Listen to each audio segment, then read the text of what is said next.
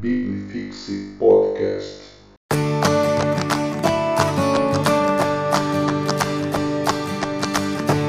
Fala galera, esse aqui é o Religare, a sua devocional semanal da Liga Teológica.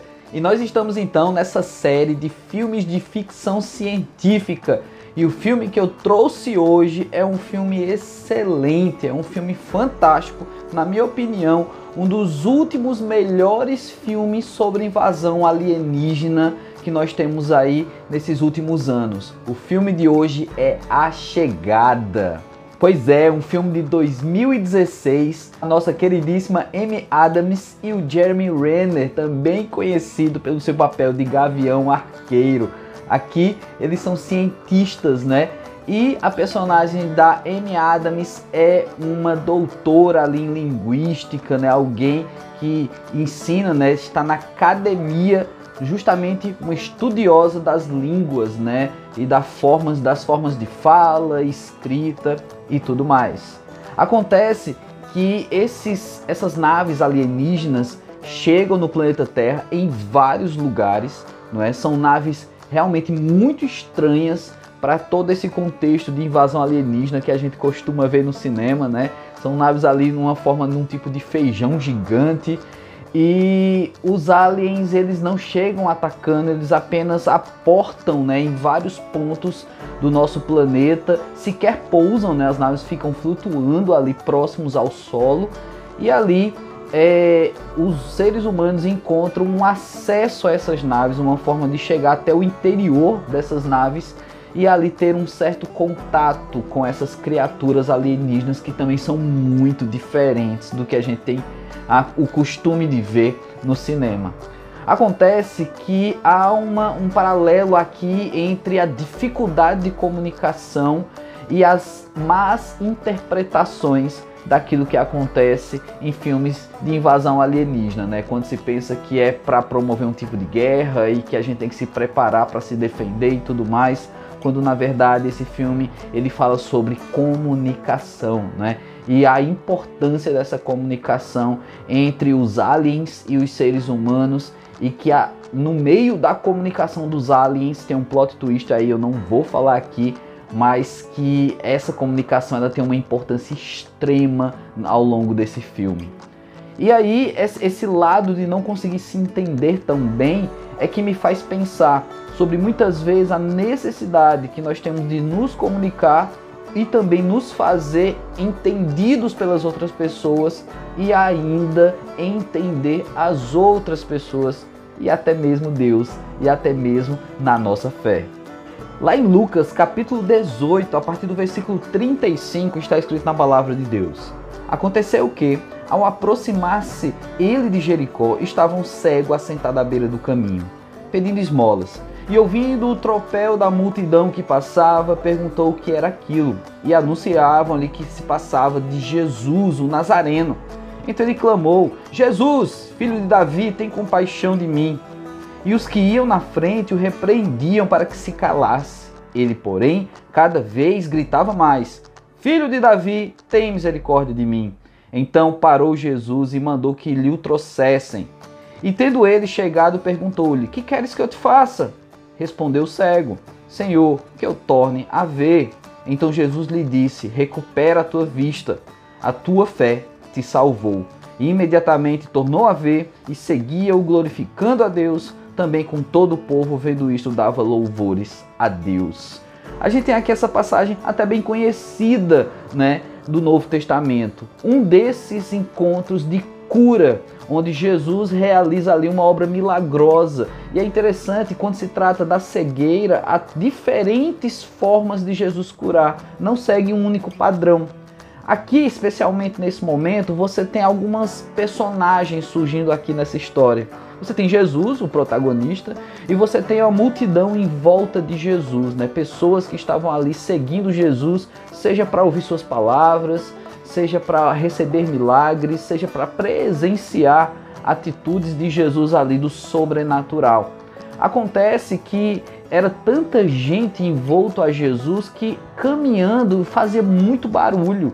E esse cego, que era alguém que já ficava ali nas proximidades da, da, das portas da cidade, ele ficava e tinha o costume de pedir esmolas, provavelmente alguém já conhecido daquela população. Ele ouve esse barulho e isso foge da rotina, né? Isso vai além do que ele costumava ouvir naquela, naquele horário, naquele dia, ali naquela região. E então ele pergunta, já que ele não enxerga, ele pergunta o que é que está acontecendo. E aí falam que é Jesus. Provavelmente ele também já tinha ouvido falar de que Jesus era capaz de realizar milagres. E aí o cego, ele usa o único recurso que ele tem, que é a voz. E ele começa a gritar: Jesus, filho de Davi, tem misericórdia de mim. Então vocês têm já um, estabelecido aí uma tentativa de comunicação, uma tentativa de se fazer ouvir por Jesus Cristo. Mas aqui você tem um outro lado, essa multidão, ela se incomoda, ela diz que ele está atrapalhando, ela diz que o cego ele está incomodando o mestre porque ele está gritando, afinal de contas, é, é, eu acho que eles queriam algum tipo de ordem ali naquela situação.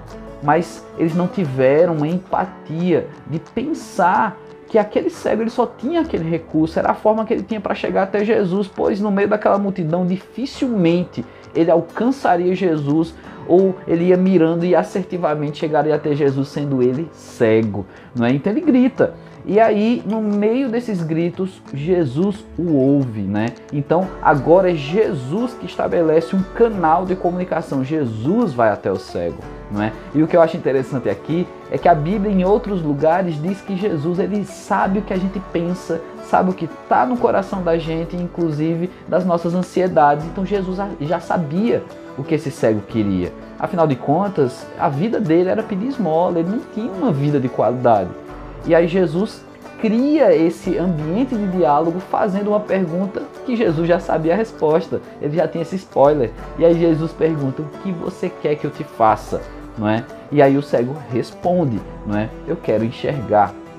E aí quando Jesus diz que a tua fé te salvou, não é? A gente puxa no entendimento de que quando esse cego vai até Jesus, quando ele grita por Jesus, ele já está fazendo isso por fé, não é? Quando Jesus diz é, que a tua fé te salvou não é somente pela resposta do cego, eu quero enxergar, mas entende-se nesse contexto que em tudo que esse cego fez, a fé dele estava ali se alimentando, não é? E assim, alimentado dessa fé, ele teve essa coragem né, de enfrentar uma multidão de pessoas que mandavam ele se calar para assim chegar até Jesus. Na verdade, foi Jesus que foi até ele. Então, nós temos aqui estabelecido um canal de comunicação e como é importante, nesse filme A Chegada, a falta dessa comunicação pode trazer uma grande catástrofe entre as nações, não é? E aí, através da comunicação e dessa especialista em linguística, é que as pessoas começam a se resolver, e aí você vai ter um grande plot nesse filme, o, o porquê dessa comunicação ser tão importante. Pois é, ainda hoje precisamos aprender a nos comunicar. Né? Muitos problemas da nossa sociedade se dá pela falta da comunicação, por não sabermos nos comunicar bem, falar o que sentimos, falar o que pensamos, ou então não saber comunicar bem exatamente o que sentimos e pensamos e machucamos pessoas. Então há tantas coisas que precisamos aprender e desenvolver. Não somos experts em comunicação, mas Jesus é.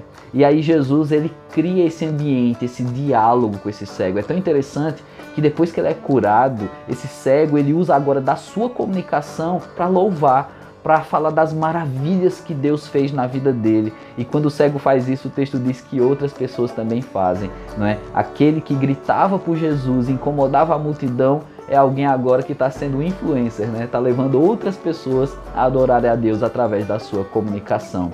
E a minha pergunta é essa: como é que está a sua comunicação com Deus? Né? Como é que você tem conversado com Deus em oração? Como é que você fala para Jesus daquilo que você tem sentido, daquilo que você tanto deseja?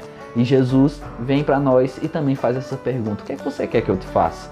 Não é? Então pense nisso. A minha oração é que você trave uma boa comunicação com Jesus Cristo. Que Deus te abençoe. Pois é, galera, esse aqui é o nosso Religare. E se você tem sugestões de filmes de ficção científica que você tanto gosta, escreve aqui embaixo que quem sabe vai virar também tema dos nossos encontros aqui. Valeu, galera! Biblifixe Podcast